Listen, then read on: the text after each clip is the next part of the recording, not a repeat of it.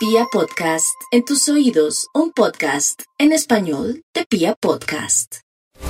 Para nuestros queridos oyentes un muy muy especial saludo, les quería contar que tenemos una semana en verdad excepcional.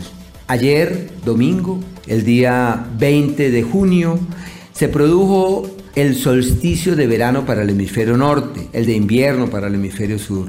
Pero a este día las antiguas culturas le llamaron el Día de la Luz. ¿Y por qué es el Día de la Luz? Porque son los días más largos del año. Podrán apreciar, yo no sé si se han dado cuenta, que cada día amanece un poquito más temprano y anochece un poquito más tarde. Por eso se le llama el Día de la Luz. Y tener un día de luz quiere decir que es posible ver lo que antes no veíamos, entender que seguramente lo que antes no lográbamos entender. Así que hay que entrar en la oleada de quien ve más allá, de quien entiende lo que antes no entendía.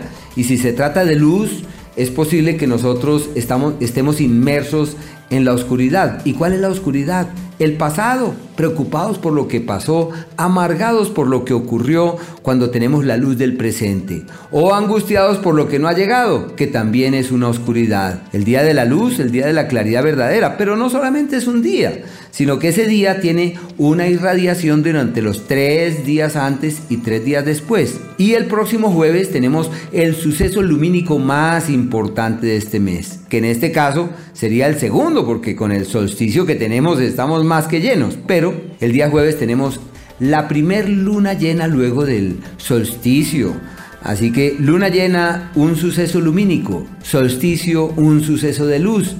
Tenemos desde el día de ayer domingo hasta este próximo jueves casi que una semana llena de luz. La pregunta es, ¿qué vamos a hacer con tanta claridad?